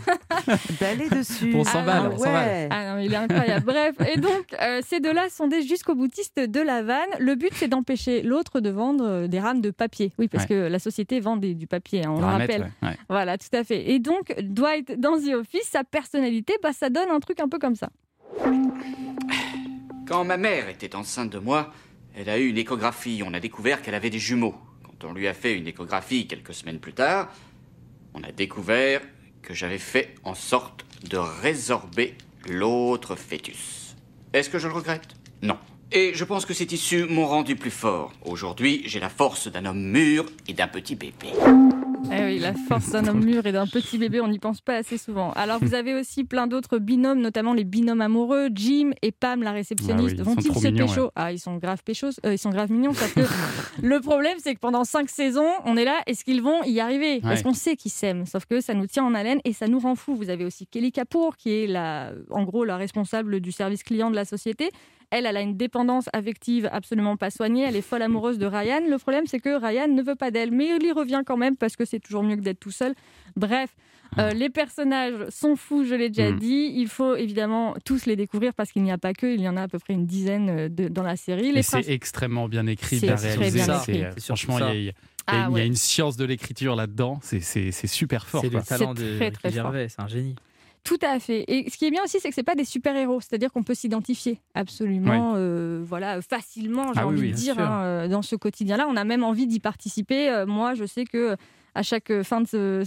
je regarde la série une fois tous les deux ans à peu près. Donc, il faut savoir que on passe par toutes les émotions. Il y a 9 saisons, 201 épisodes. Donc c'est pour ça que je fais ça que les, tous les deux ans, parce que c'est tous C'est les un ans, peu ça, long. ouais, C'est ça un peu long à regarder, ouais. chronophage. Mais voilà, il y a du rire, des larmes, de la gêne, de la colère, beaucoup de malaise évidemment, et c'est ça qu'on aime. C'est on évolue avec les personnages. C'est ça aussi qui est Ouais. important quand on regarde une série. Enfin moi, c'est ce que j'aime bien. Et on a beau se dire 9 saisons, ça paraît long, mais en fait pas du tout. C'est hyper hyper court, je vous jure. Quand j'ai fini mes 9 saisons, je pleure, mais je suis inconsolable de devoir dire au revoir à ces gens une nouvelle fois, parce que je pense que j'ai regardé le truc euh, au moins, euh, euh, je dirais, allez, 6-7 fois déjà. Ah ouais, parce que ça- c'est sorti en 2005, hein, ça, ça a été diffusé entre 2005 et 2013. Donc imaginez, hein, je... Mais, mais ce qu'il faut savoir quand même, c'est qu'avant la version américaine, il y a une version anglaise. Alors, Enfin, que personnellement, je, je préfère encore plus, mais qui est beaucoup plus courte, hein, Oui. euh, qui fait une quinzaine euh, d'épisodes. c'est ça. Euh, et, et qui est Qui a été dans, lequel Ricky voilà, Gervais. Ricky Gervais, qui est l'auteur de base de la série avec Steven, Steve Martin, Euh, ouais, joue Stephen vraiment le, le- le rôle titre et c'est fantastique. Quoi, Ouais, la version. Michael Enfin, je sais pas ce que vous en pensez. Souvent, les versions, euh, c'est comme Shameless, comme euh, il y a d'autres séries comme ça où les, les- le- le- le- il y a un truc avec, dans- dans- dans- avec l'original, une, une sorte de véracité. Après, ce qui est bien quand ça passe au, au format américain, c'est que c'est plus, c'est plus adapté à, à notre. euh, on a plus l'habitude en fait. Il y a Oui. des choses qui sont pas Il y a un côté édulcorées. grand public. ouais. Exactement. Ouais. C'est pas forcément édulcoré, mais voilà, on sent. Bah, Il y, a- il y a un film que j'ai vu il y a pas longtemps. Pardon, je, je digresse. Il y a un film que j'ai vu il y a pas longtemps aussi qui était. euh, euh, c'est un mec qui appelle au, au- au- qui s'occupe de un des huis clos les plus connus, truc de téléphone, tu sais. Quand t'appelles pour un accident. Bon, euh, sujet intéressant. en gros, c'est un film danois et, euh, et le- la version américaine, elle est plus euh, acceptable. Ouais, Elle ça. est moins chiante. Et mais il y a un truc dans l'original qu'on perd. Voilà. Ils savent faire. Et The Office, moi, l'original, voilà, je trouve ça très bien Je aussi, pense que les euh, Américains ont un mieux. quota euh, plus sympathique, euh, un quota sympathie en tout cas. Oui, oui, oui, c'est plus fort attachant que les peut-être. Anglais. Ouais, ouais. Et puis surtout, ils ont réussi à développer la série ensuite sur, vous le disiez, Bah, euh, 9 neuf saisons, c'est fort. 201 épisodes. Les fans sont unanimes pour dire que c'est un chef-d'œuvre. Voilà pourquoi je la je recommande. là, hein. Si vous ne la connaissez pas, Ah regardez-la. Franchement, c'est incroyable. Ça s'appelle donc The Office. C'est à voir où ça? Ah bah, ça se voit sur euh, Amazon, Salto et euh, Netflix. Ah bah la totale. Bah Très bien. voilà. Merci beaucoup Audrey. À suivre euh, votre blind test, euh, Caron, sur ces euh, humoristes qui se sont risqués à faire de la chanson. C'est souvent drôle et vous allez voir que c'est parfois un peu triste. À tout de suite. Europe 1, le club de l'hiver. Thomas Hill. Quel bonheur d'être avec vous sur Europe 1 avec notre invité Kairon. On est encore en train de parler de la série The Office et Ouais. de toutes les séries qu'on aime. Mais là, on va d'abord se faire un petit euh, blind test. Chaque jour, on fait un, blind test euh, personnalisé autour de notre super invité. sympa. Et, et aujourd'hui, on a pensé à faire un blind test sur des humoristes qui ont chanté. Et ce qui nous a donné cette brillante idée, eh bien, c'est ceci.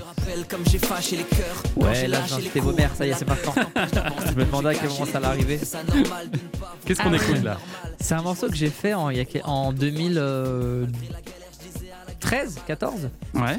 C'est votre premier EP Ouais. C'est comme ça qu'on dit Ouais. Petit album, quoi. J'en ferai un autre un jour, hein, j'en ferai un autre, je pense. Mais un vrai album même C'est possible? Non, c'est trop de travail. Mais je ferai des petits morceaux par-ci par-là parce que ça me démange. J'ai commencé par le rap, l'écriture, j'aime trop cette discipline. Mais euh, je, peux, je peux pas assumer un vrai album et tout. Je, je vais me faire charrier dans tous les sens. Et, euh, Et en même il temps, faut- vous, il faut chantez dans, vous chantez dans votre spectacle aussi. hein, Ouais, c'est un truc que je réserve en plus. Ouais. C'est comme si j'avais jonglé. Je vais pas Ouais, faire une ça. carrière Eh, de jongleur, mais euh, au dîner c'est cool de faire. Regardez, donne-moi des oranges. Je sais faire ça aussi. Bon, Voilà. alors il y a plein d'autres euh, humoristes qui ont essayé la chanson avec plus ou moins de succès. Euh, voici le premier, on va voir si vous la reconnaissez. T'as vu ce veau? Qu'est-ce qui t'a pris? Avec Véro, on te l'avait Ah. dit. Vous l'avez? Oui. Euh... Elle a fait le film Céline Dion, j'ai oublié son son- Valérie. Valérie Le Mercier. Valérie Le Mercier, c'était Goûte mes frites. Ouais. C'est pas mal ça, ça a, Pas un, peu- mal. ça a un peu fonctionné. hein, Ouais. Ça a un peu fonctionné. La suivante. La vie m'a raconté qu'il fallait être fort. Elle était avec nous hier, mais pour ça, Claudia il faut, non, mais- pour ça, il faut écouter le club de l'hiver. On l'a eu au téléphone hier. C'était quand C'est une actrice française. C'est pas une humoriste. Elle a fait de l'humour. Elle a fait de l'humour, mais elle est plus actrice maintenant. hein. Elle a commencé euh, sur scène à, à faire des, des sketchs. Pas Marina Foïs. Non. Non, c'est pas Marina Foïs, c'est Mimi Mati. Alors je connaissais Ah pas oui, cette elle chanson. chante comme ça, elle chante bien Ouais, comme ça, elle chante bien. ouais. On connaît un peu la voix qu'on entend dans les Enfoirés aussi. Le suivant. A-L-A-D-I-N, le vizir, tu sens qu'il a une petite haine. Quand Ah oui. j'arrive à Bagdad, y'a Ke- Kev Adams. Il y a du flow là. Le Eminem français. C'est Kev Adams, ouais. Kev Adams de Aladdin à la 2 C'est plus Le, lequel ouais, le prince Aladdin, je pense que c'est le premier. Ouais. Qu'est-ce qu'on pense de ce. Là, il y a- ce- c'est Black M derrière. Il y a Black M avec Ouais, le ouais. coup de main. Le suivant.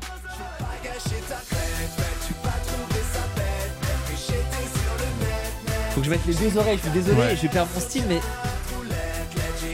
Ah, chat roulette, euh, c'est Max. Max Boublil. Max Boublil. Ah, mais oui. C'est- c'est- je l'ai pas reconnu, franchement, c'est chat roulette. Ouais. C'est le mot chat roulette qui m'a fait. euh, Il est très bon ce type. Bah. Max, que j'adore, il m'a fait la- l'amitié de me prendre sur son premier film. Ah Mes ouais premiers pas au cinéma, c'est c'est grâce à C'est Max grâce à Boublil lui et Anthony Marciano. Ouais, ouais. Ah, je les excellent. remercierai jamais assez, c'était super. Le suivant, on passe dans un autre style là.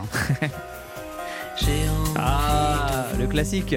Il fait plaisir. Le pauvre, c'est lui qui a pris vraiment, qui a essuyé les, les plâtres. euh, Alors que c'était pas mal, Ouais, franchement. c'était pas- franchement, si on aime la bossa nova, hein, la C'est bossa ça, nova. c'est le genre en Ouais, fait. c'était pas dégueu hein, si on aime ce genre-là. Mais lui, bon. il adore, hein, il kiffe faire Mais ça. bien hein, sûr, mais sa c'est qu'on vie. l'attend pas là-dedans en Pas fait. du Je tout. pense que c'est ça le truc. Pas C'est du tout. c'est ça qui est très dur Mais d'ailleurs c'est pour ça, un ouais, humoriste quand bien veux sûr. faire euh, sérieusement de la chanson. Bien sûr, ouais, ouais. Et puis vraiment, c'est le premier à avoir essuyé entre guillemets les plâtres ou euh, qui s'est vraiment fait charger. euh, parce que je pense que les autres, on s'en- Mimi Mathieu, on s'en rappelait pas, on s'en Non. rappelait pas trop. Ça a peut-être pas non, été non. un tube, euh, oui, voilà. Ouais, c'est ça. À la puis le genre différence de aussi. Mimi, Ellie fait de la promo pour C'est ses ça, albums, ouais, alors c'est que ça. Mimi Mati, pas Ouais. du tout. Oui, C'est c'était ça peut-être aussi un- ce qui un joue, petit oui, c'est essai. Bah oui. Allez, C'est vrai. suivant. Alain, Ah, Alain Chabat. Bon là, il voulait c'était pas la vraiment promo d'un faire film. carrière. hein. C'était la promo d'un film, je sais plus ce que c'était. Oui, des, des deux Nicolas là, c'est ça C'est Des- ça. des- C'était génial ça. Je me rappelle de celle-là. Flou de c'est toi. canon ça. Ouais. Ah, Bah tu vois, Alain il peut tout faire. C'est un Ouais. des rares à qui. oui. Alain on lui pardonnera. Je te jure, il fait un porno, on lui pardonnera, sans vanne. Oui, mais là, c'est aussi qu'il fait quelque chose qu'on attend de lui. Il fait de l'humour finalement avec cette C'est chanson. vrai aussi, Ce c'est qui est second plus dur, degré. c'est quand on veut vraiment le faire sérieusement. Ouais. Ça me revient, c'était la personne aux deux personnes. Le Oui, film c'est qu'on ça, cherchait. exactement. Voilà, c'est ça. Exactement. La suivante. J'ai senti le choc. Faut rentrer dardard. C'est un peu le même problème qu'avec Elise Moon là. Vous le reconnaissez pas Une pluie de dollars. On dirait du Alain Bachung un peu. euh, a Tout un album. Pour moi, c'est complètement crédible. Je sais même pas que c'est un humoriste là. C'est tout un album de reprise de, de Nougaro par Gad Elmaleh. Ah, c'est Gad Ah. Elmaleh. J'ai même pas reconnu la voix. Ah bah oui. Bah, c'est pas dégueu, franchement. hein. Mais lui aussi, il a été pas mal critiqué pour ça. Alors que voilà, il- c'est- pas mal. Et comme quoi, c'est vraiment c'est le fait de, de- de chanter sérieusement, je pense, qui pose problème. Alors qu'aux États-Unis, il n'y a pas de problème avec ça, ils peuvent tout faire. euh. Ouais. Ils font tout bien. Ouais. Ouais. Gad Elmaleh, c'est toujours votre pote Ça a jamais été mon pote. Mais j'ai- moi, j'ai rien contre lui. Non, mais je le connais pas. Non, je, me- je- c'était un collègue euh, Ouais. comme un autre, mais moi, j'ai rien contre lui. Ouais, C'est lui qui m'aime pas. moi, j'ai- vraiment, j'ai rien contre lui, hein, Ouais, sincèrement. derrière, ouais. Sincèrement, vraiment. Allez, la suivante. Lâché en lit. Je suis chanteur, je suis fier. Mais les gens n'achètent plus de CD. Très belle, très belle voix, quand même, très bel organe. Non, c'est une parodie de C'est non une parodie de Vianney. Ah oui. Ah, C'est mais Vi- si, Vianou, je crois, c'est par Palmacho. le Palmacho. Ok. Ouais, bien joué. Mais c'est vrai que ça chantait. euh, Vianouche, voilà, c'était ça. Ils sont très Vianouche. talentueux, les deux. Ouais, ils sont vraiment. très drôles. Très, très Formidable, fort. Formidable. Ah, les, les deux suivants aussi sont très talentueux. Ah. Tu connais, toi? C'est dans, un- Ah c'est ouais. dans leur spectacle. Attends, je peux pas Ouais. être le plus. Le, Le plus- spectacle Non, non, mais c'est dans le s'appelait spectacle. XM, Ah, c'est un bon indice, bien hein. sûr. Ah oui. La Rock et Palmade. La Ouais. Rock et Palmade. Et Comme Palmade, des amours d'aéroport. On va l'écouter un peu celle-là. Elle est vraiment très très bonne. Non, mais là, c'est pas eux qui chantent, il y a plein de chœurs là. Oui, ils sont peut-être un peu aidés. Ah, très très surprenant le suivant. Alors là, j'étais scotché. Attends.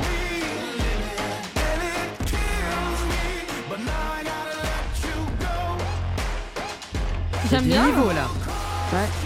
C'est très fort. C'est anglais déjà C'est en anglais, c'est parce un que lui, Français il est canadien. Mais Ah, c'est Cavana. euh, ouais. Il est trop fort. il Anthony chante trop Cavana. bien. Il est, ah, en- en- Franchement, Anthony, il aurait pu faire une carrière de chanteur euh, sans humour, il aurait réussi. Et Stéphane Rousseau chante bien aussi. Ouais, hein. mais les Canadiens, ils sont Ouais, trop c'est forts. ça, Ah, c'est comme c'est les Américains. Incroyable. Ils ont trop, trop de talent, ces gens-là. Très très fort. Très, Allez, très fort, Anthony. Une petite dernière pour la route.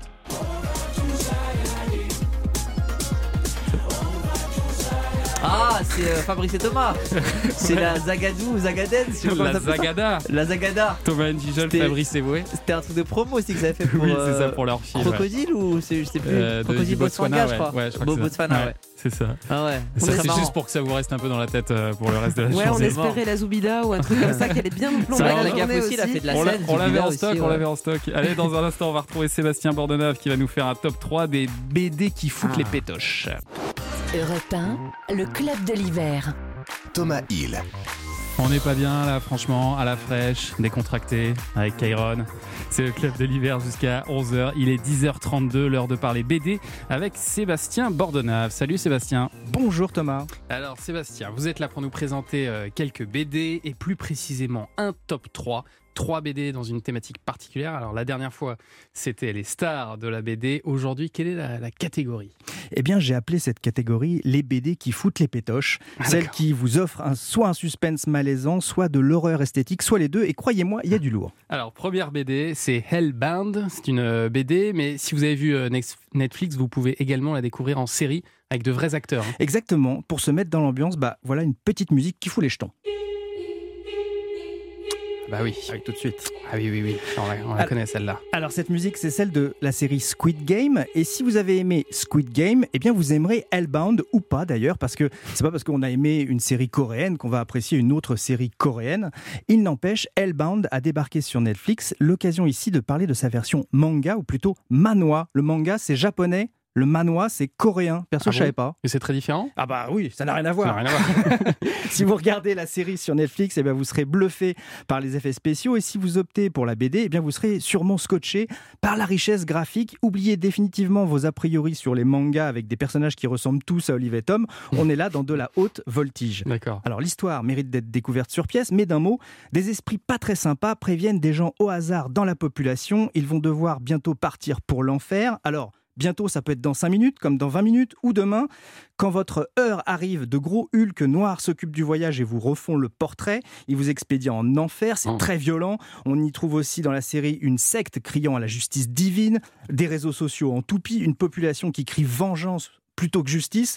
Tout y est pour passer un moment aussi addictif que terrifiant. La BD, comme la série, est une réussite dans le genre. D'accord, mais ça veut dire que c'est pas pour les enfants alors du coup. C'est voilà. pas trop pour les enfants. Ouais, voilà, c'est pour les grands. Euh, Hellbound, c'est publié donc chez euh, K-Books. Et alors maintenant, dans un registre un peu plus euh, classique, c'est une BD dessinée par George Bess. Euh, L'histoire est de Mary Shelley. Vous l'avez peut-être compris, c'est tout simplement Frankenstein, mais en grand format. Oui, en très très grand format. La BD elle-même est un objet imposant. Alors j'ai sorti mon double décimètre et je l'ai mesuré. 35 cm de haut, 28 cm de large, de quoi passer une jolie soirée. Ouais. C'est le genre de BD qui nécessite un, un canapé moelleux, un thé chaud. Une fois que vous avez commencé la lecture, vous ne pourrez plus bouger. Le format fait qu'on se croirait au cinéma. C'est sublime, c'est du noir et blanc, encre de Chine, d'une profondeur absolue. C'est à titre personnel la BD la mieux dessinée de 2021 si on ne juge que par l'excellence du dessin. Voilà. Attention, c'est validé par Sébastien voilà, le, le label. Le dessinateur, c'est Georges Bess, un Français de 70 ans passé. Il a bossé pour le journal de Mickey, mais aussi pour Mad. Il a été un des rares Français à travailler avec les Américains pour faire des comics. Ouais. 39 euros, ça les vaut parce que bah, c'est beau, mais pas seulement parce que ça nous fait réfléchir sur la différence et le pardon après avoir commis l'irréparable. La créature de Frankenstein dit J'ai tué, c'est vrai, mais dois-je être considéré comme le seul criminel alors que tout le genre humain a péché contre moi? Hmm. Quand on lit l'histoire, on peut difficilement lui donner tort. C'est publié chez Glénat, ça fout vraiment les chocottes. Alors pour se remettre, un peu de douceur avec un autre Frankenstein, celui de France Gall, il fait moins peur. Fallait un cerveau aussi grand qu'Einstein greffer un autre à Frankenstein, faire de plusieurs cadavres en un. Gall, ça Ouais. J'ai l'impression d'entendre Chantal Goya. C'est peut-être les deux mêmes personnes, on sait pas. C'est possible, on les, jamais, on les a jamais vus dans la même Voilà. pièce finalement. La BD Frankenstein dessinée par Georges Bess. Et alors pour la dernière, apparemment on reste dans l'horreur car elle s'appelle Monstre. Monstre de Barry Windsor Smith aux éditions Delcourt. Barry Windsor Smith, bah, c'est marqué dessus, il est anglais. Il est aussi, euh, lui aussi, un grand nom parmi les dessinateurs de comics. À son compteur, 23 prix de BD. Il a illustré Wolverine. Chez Marvel, on lui doit les Conan le Barbare. Mais avec les années, il est devenu de plus en plus allergique à la production intensive de BD. Du coup, en 1984, il dessine 23 pages d'une histoire pour raconter la jeunesse de Hulk, mais en creusant le personnage pour lui donner plus de profondeur psychologique. Résultat, on lui dit bon, non, non, Barry, tu restes dans le basique, ça sera très bien. Donc, Barry rouspète et non l'inverse. Il prend ses crayons et ses feuilles sous le bras et il va dessiner pour son plaisir une histoire sombre en laissant aller son imaginaire. Résultat, 30 ans plus tard, donc aujourd'hui, Ouais. il sort Monstre. Alors c'est plus vraiment Hulk, c'est son monstre à lui, mais ça donne un album aussi horrible qu'attachant. Euh, bah, L'histoire, je vous la fais courte. 1964, Bobby Bailey veut devenir militaire, mais il est un peu paumé, limite SDF. Du coup, il est quand même recruté par l'armée américaine, mais clandestinement pour subir un programme de génétique expérimentale qui avait été déjà initié dans l'Allemagne nazie. Le but je cite la BD, faire de ce vagabond borgne au QI d'huître une machine à tuer. C'est le début d'une histoire forte en gueule et en rebondissement. 364 pages de tension narrative. Voilà, si vous pensez encore que les comics, c'est que pour les ados, qu'ils soient attardés ou non, bah vous avez tort. Magnifique. Alors on récapi- récapitule. Hellbound, version manga, donc ça c'est publié chez Kabook. Il y a Frankenstein, c'est votre deuxième choix de George Bess chez euh, Glénat. Et enfin, Monstre de Barry Windsor Smith, c'est chez Delcourt. Merci beaucoup Sébastien. Kairon, vous avez déjà fait de la scène, fait un film, un disque Trois à quand, films, à quand un une, oui, ouais, mais plein Trois plus, même, ouais. À quand une BD ou un bouquin Vous l'avez déjà envisagé Alors ça la BD, c'est un de mes, pro- un de mes prochains projets. C'est vrai Je vous le dis en exclu ou pas Ouais. Oui. On va pas dire non, a J'ai très envie de. J'ai mon troisième film, Brutus contre César. Normalement, il doit y avoir plusieurs suites. Ouais. Et, euh, et ça va être, je pense, compliqué de les faire, vu le budget que ça demande. Mm. Et j'ai pas envie que l'histoire elle meure. Je suis en train de me tâter. Est-ce que je ferais pas une bande Ah. dessinée de Brutus contre César Parce que ça a bien marché euh, sur Amazon. Il y a plein de gens qui me demandent la suite. Et j'ai pas envie de les laisser frustrés. Très bien. Je me tâte.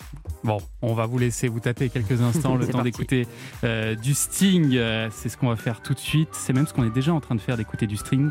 Notre euh, réalisateur a vraiment une très très belle dextérité. C'est If It's Love, extrait du nouvel album de Sting, The Bridge, sur Europe 1. Merci beaucoup d'être avec nous. Bonne matinée. Europe 1, le club de l'hiver. Thomas Hill.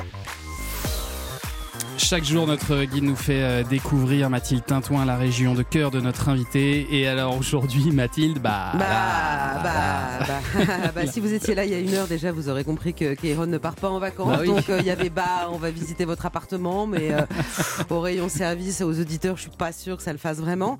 Donc euh, Ça aurait été Jean-Philippe sympa une petite Longo. visite guidée. euh, Ouais, chez- radio, chez on aurait vous, pu ouais. faire, ouais. Ouais, ouais, ça peut être sympa. Jean-Philippe Longo, l'homme de l'ombre de cette émission, Ouais. celui qui tire les ficelles en cachette dans la régie, a décidé à votre place. Il a dit 06 en force, direction les Alpes-Maritimes. Ah. Voilà.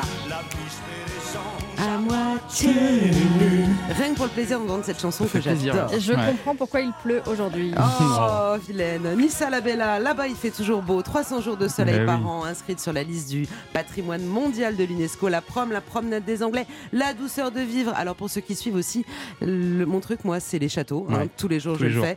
Bah, sauf qu'il n'existe plus de château à Nice. Bah non, puisque, attention, instant culture générale, en 1388, Nice abandonne la tutelle française pour choisir la domination savoyarde. Un accord non reconnu par les souverains français qui entraînera moult conflits jusqu'en 1706 où le château euh, fut euh, carrément détruit par les troupes françaises Ah, et rasé sur ordre de Louis XIV. Bim, plus de Donc, château. Le, le château, on oublie. Voilà, mais, mais, mais il reste le parc de la colline du Oui, château. Et joli. ça, ça vaut le détour. Oui. Grimpez-y.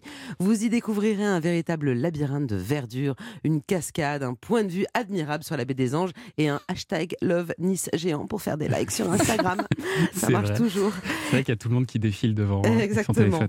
Et en dessous de cette colline, le vieux Nice, évidemment, dans lequel il faut absolument se perdre. C'est très rital avec ses ruelles et ses venelles, ses immeubles ocre ou rouge sarde, ses églises baroques comme la cathédrale Sainte-Réparate, place Rossetti, la place Saint-François et son marché aux poissons tous les matins, ou la rue Saint-François de Paul où vous pourrez acheter plein de produits niçois.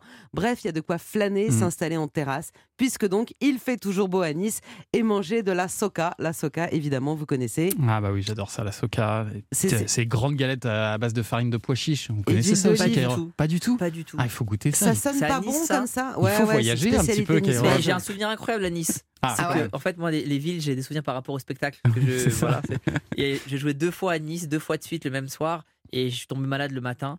Et il y a un docteur qui était dans la salle qui est venu m'ausculter sur scène Ah, pendant, pendant le spectacle et j'avais quand même j'étais quand même Ah. pas bien et j'ai fini le deuxième spectacle j'ai fait je crois 45 minutes allongé par terre Non. juste avec le micro les yeux fermés et les gens rigolaient quand même hein. Incroyable. et on filmait pas les spectacles à l'époque mais je me rappelle très bien de Nice Et donc, les Niçois doivent se souvenir de vous, alors, a priori. hein.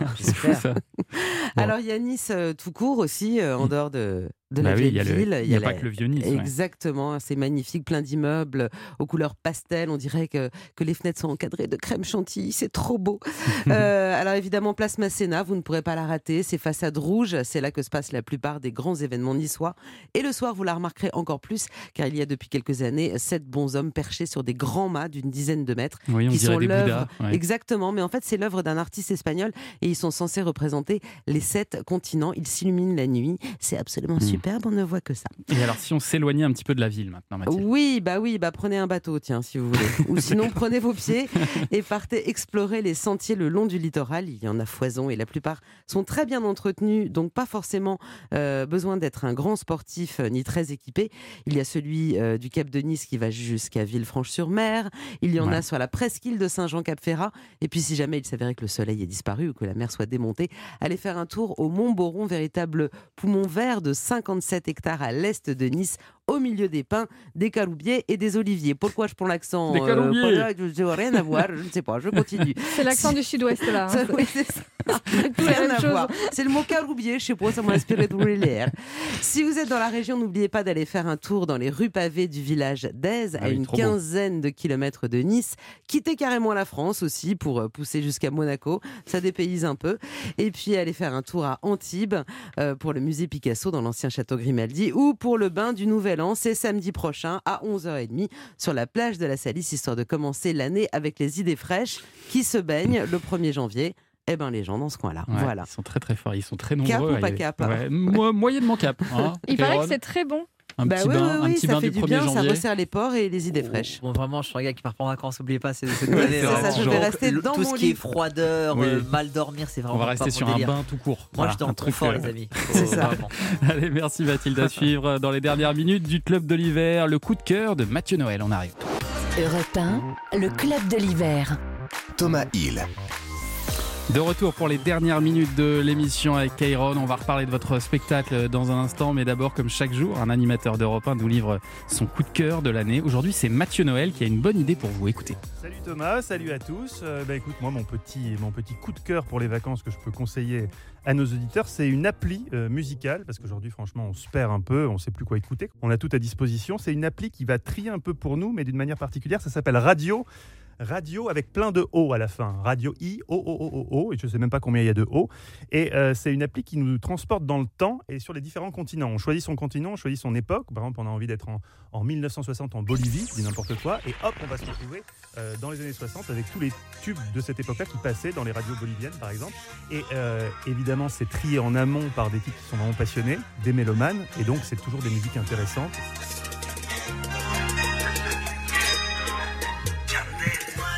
C'est marrant comme principe, ça, incroyable. Non, mais surtout, c'est incroyable parce que quand, quand, par exemple, je fais mon premier film sur euh, nos trois Oriens, la musique est. Je veux des musiques vraiment iraniennes, donc je demande à mes parents. Mais ça veut dire qu'avec ces trucs-là, on peut taper directement Iran 1970 Exactement. et avoir. C'est incroyable. C'est quoi votre année de naissance 82. 82 en France, par exemple. On va tester là. Qu'est-ce qu'il y a Qu'est-ce qu'on écoutait à l'époque Ah ouais. Ah, Mich On écoutait Michel déjà. Non mais c'est marrant comme système. C'est incroyable. vraiment ça fascinant. Je vais l'installer tout de suite là. Je le prends. Bah, merci beaucoup Mathieu Noël pour cette euh, belle idée. Mathieu qu'on retrouve sur Europe 1 dans l'émission Historiquement Vôtre à 16h aux côtés de Stéphane Bern qui était avec nous euh, tout à l'heure. Est-ce que Kairon, un jour, vous aimeriez euh, faire un spectacle à sketch plus traditionnel Parce qu'on a raconté euh, votre spectacle qui est euh, en grande partie euh, de l'impro. Est-ce qu'un jour, vous allez vous dire, bon, j'arrête ce système-là que vous faites depuis des années hein, maintenant, pour revenir à quelque chose de plus traditionnel avec des sketchs, un noir, euh, des coupures, tout ça? En fait, ça m'ennuierait, je pense. Il y a plein de gens qui le font et très bien. Ouais. Mais j'ai la chance de vivre moi aussi un truc unique chaque soir avec le public et de m'amuser autant, voire plus qu'eux. Je ne veux pas renoncer à ça pour. euh, pourquoi? Pour dire euh, j'ai un propos, j'ai des choses à vous dire, je fais des films, j'ai un propos, je suis pas forcément obligé de l'exposer sur scène. Non, moi j'aime- trop mon spectacle, vraiment, je m'amuse trop avec ce, ce- ce format où je monte sur scène, je sais même pas ce qui va se passer, vraiment, je suis le premier surpris Et chaque soir, je demande euh, à la personne qui filme ce soir, on a combien de minutes, de minutes en vidéo? On me dit on a 20 minutes exploitables, 30 minutes. Je dis mais c'est incroyable, j'aurais jamais pu l'imaginer. Non, je, je pense que je le ferai jamais. Vous allez faire ça toute votre vie? Franchement, je m'amuse trop. C'est comme si euh, j'ai de la chance de. Non, je vais encore faire un exemple foireux qui. Qui va nous emmener trop loin. Ça a Non, non. commencé. Alors, on va parler de vos, de vos parents parce que j'ai j'ai appris qu'ils étaient devenus vos producteurs. Ouais. Vos parents, c'est assez marrant. ça, alors qu'ils y connaissaient rien à la Rien base. du tout. Vous avez eu un problème de production, il vous, il vous fallait des gens, ils vous ont dit bah nous on est. Mais on pareil, ils on connaissaient rien non plus. euh, mon- mon père connaissait rien à la médiation et au, au quartier, euh, aux problèmes de violence en France au niveau des quartiers. Ouais. Et ma mère connaissait rien non plus à l'urbanisme et, euh, et aux, aux droits des femmes, etc. Mais mes parents sont des gens qui s'adaptent très très vite. C'est des très très gros bosseurs. Ils ont une vision d'ensemble assez impressionnante. Moi aujourd'hui, par exemple, c'est mes, mes, mes- mes conseillers numéro un. Ils sont pas passés du jour au lendemain de parents à producteurs. Ouais. C'est que je leur demandais plein de conseils sur ma carrière tout le temps. Et puis quand j'ai eu ce problème de production, j'ai quitté l'ancienne production et, euh, et il m'en fallait une nouvelle et j'étais un peu perdu. Je me disais bah, comment je vais faire? Je vais en tr- en trouver une autre. Et mes, mes parents ils m'ont dit mais on est là, t'inquiète. Je dis mais vous savez pas le faire, mais on on va l'apprendre. On savait pas non plus la- la- l'alphabet français, on connaissait pas. hein. Quand on arrive en France, on ne connaissait rien. Ah, c'est dingue. Et euh, mes, mes parents, ils sont incroyables parce que c'est souvent l'enfant de la première génération d'immigrés qui arrive à, entre guillemets, à, Ouais. donner un statut à ses parents, Ouais. à leur offrir une maison, etc. Et moi, mes parents, ils n'ont pas, ils ont pas eu besoin de moi. hein. Ça veut dire qu'ils arrivent en France il y a une trentaine d'années, 30 ans plus tard. Euh, mon père est expert européen sur les questions de médiation. Ma mère, elle, elle gère le budget de 8 villes en termes d'urbanisme. Et ils sont commencés en bas de l'échelle. Il a été Donc, décoré même de la Légion d'honneur. Ouais, hein. ma- et, et notre blague, je le dis vraiment, notre blague à la maison, quand mon père est à la Légion d'honneur, ma mère, elle me dit Tu sais très bien que j'aurais pu l'avoir avant lui si j'avais poussé un peu. Je dis Oui, je sais, et je le sais. Mais on est pas dans ces trucs-là. Mais vraiment, les deux, ils auraient pu être décorés. Mais vraiment, je dis en toute humilité, Ouais, mes ouais, parents, ouais. ils sont incroyables. Et donc, forcément, quand ils m'ont dit euh, bah, Si tu veux, on, pr- on reprend ta production, sur scène, je fais une blague dessus en mode C'est des immigrés incompétents. Mais ils sont incroyables. Ils font tourner 10 personnes et, euh, et ils bossent comme pas possible. Mais et comment ils ça se passe tout. quand même bosser au quotidien Ils avec ses appris. parents C'est pas simple quoi. Il y a des moments où ça. Bon, on, fait, on fait la distinction entre le, entre le taf et. Ah, et vous y arrivez, ouais. Ouais, on fait la distinction. On- après, c'est très simple. Tout ce qui est budget, c'est eux qui gèrent. Moi, je- moi, je gère très mal mon argent. Je, je sais. euh, Vous êtes je- comme Jordi en fait. Non, c'est l'inverse en fait. En fait, je- je- j'ai besoin de pas beaucoup d'argent dans la vie. Regarde comment je m'habille. C'est ça, Ouais, ça. qui se dit, ouais, ouais, Voilà, ouais, j'ai je j'ai comprends. pas. Ça, ça, je l'ai- je l'ai acheté en 2012. Ah oui, c'est ça. Le, pantalon que j'ai, je l'ai acheté en pendant vos 2013. dernières vacances. Non, non, mais vraiment, c'est pas une vanne. Je m'habille très mal parce que c'est. Moi, j'ai pas besoin de beaucoup d'argent pour vivre. Donc, Ouais. euh, du coup, eux, ils gèrent l'argent et ils gèrent tout ce qui est financier et, euh, et les contrats, etc. et tout, tout, tout ce qu'il faut gérer. Et moi, je gère tout ce qui est artistique. Et à partir de là, on s'entend bien et, euh, et on gère Et ça en ça famille. après, on a, on a des gens qui bossent avec nous aussi qui sont extraordinaires. Votre père, il vous a poussé aussi à aider euh, des jeunes exclus de leur école. Le but, c'était euh, de, Ouais. de dialoguer, c'est ça, avec, des, avec eux, et puis Ouais, entouré en fait, d'experts aussi. hein. Mon, mon- mon père à, à, à Pierrefitte, il a, il, a, il, a avec des gens inventé une méthode pour lutter contre l'exclusion scolaire. Et euh, il lui fallait quelqu'un qui passe ses journées avec ses gamins exclus. Et qui leur, euh, il voulait quelqu'un qui a un profil particulier, qui soit bon en français, qui aime la langue française, parce que on sait que quand on arrive à s'exprimer correctement et qu'on a du vocabulaire, bah on est moins enclin à se battre, à utiliser les points. Euh, Ouais. Il fallait quelqu'un qui ait une âme artistique aussi pour faire du théâtre avec les petits, les- les- leur donner le, le goût de la lecture, euh, peut-être l'écriture, de la, musique, etc. Le sport. Il fallait vraiment un, un- un profil particulier, quelqu'un qui avait aussi un diplôme avec les gamins, etc. Et moi à l'époque j'étais au Comedy Club, j'étais sur scène tous les soirs, et mon père me dit euh, je veux que tu viennes bosser avec les petits. Et je dis mais pas du tout, j'ai ma carrière, j'ai pas du tout. euh, j'étais animateur il y a longtemps, mais c'est pas pour moi enfin. Il m'a dit va les rencontrer quand même. Une fois viens les rencontrer. Et je me suis dit j'y viens deux heures pour te faire plaisir et je passe à autre chose. Et je suis resté quatre ans Ah ouais. avec ces petits. Et ce qui est incroyable, c'est que mon père me disait toujours un truc, il me disait rien ne, euh, rien ne sert à rien. Tu vas voir que tout ce que tu fais, un jour, ça va te servir.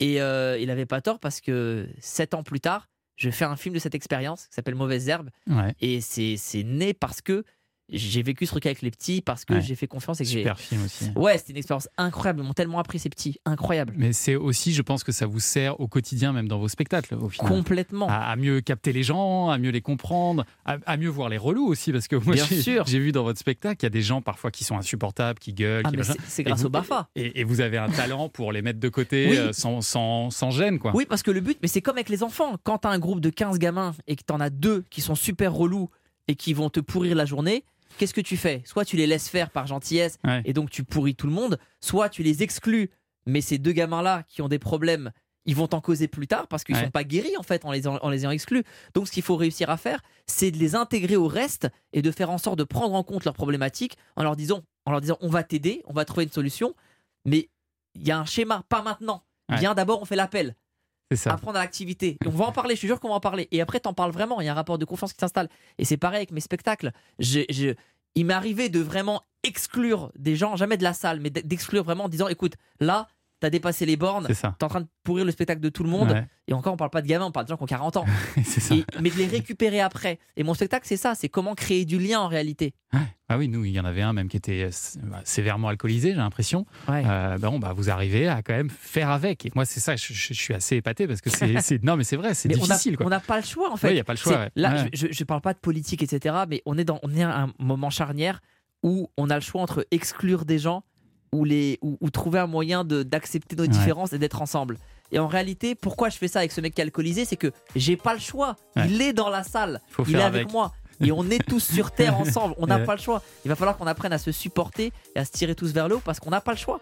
Très belle conclusion. Merci beaucoup, Kairon, d'avoir passé Plaisir. ces deux heures avec nous. Allez voir Kairon en spectacle. C'est vraiment, vraiment une super expérience. Il sera au Cirque d'hiver ce jeudi, du 6 au 8 janvier également. Et puis en tournée. Ne loupez pas euh, Kairon s'il passe euh, près de chez vous. On revient demain dans le club de l'hiver avec un autre euh, humoriste. On aura le plaisir de recevoir Jonathan Lambert. Merci à toute l'équipe à la préparation de cette émission. Tout de suite, c'est le meilleur de bienfaits pour vous avec Mélanie Gomez et Julia Vignali, avec notamment cette question intéressante en période de fête. Peut-on mincir en mangeant du gras C'est incroyable.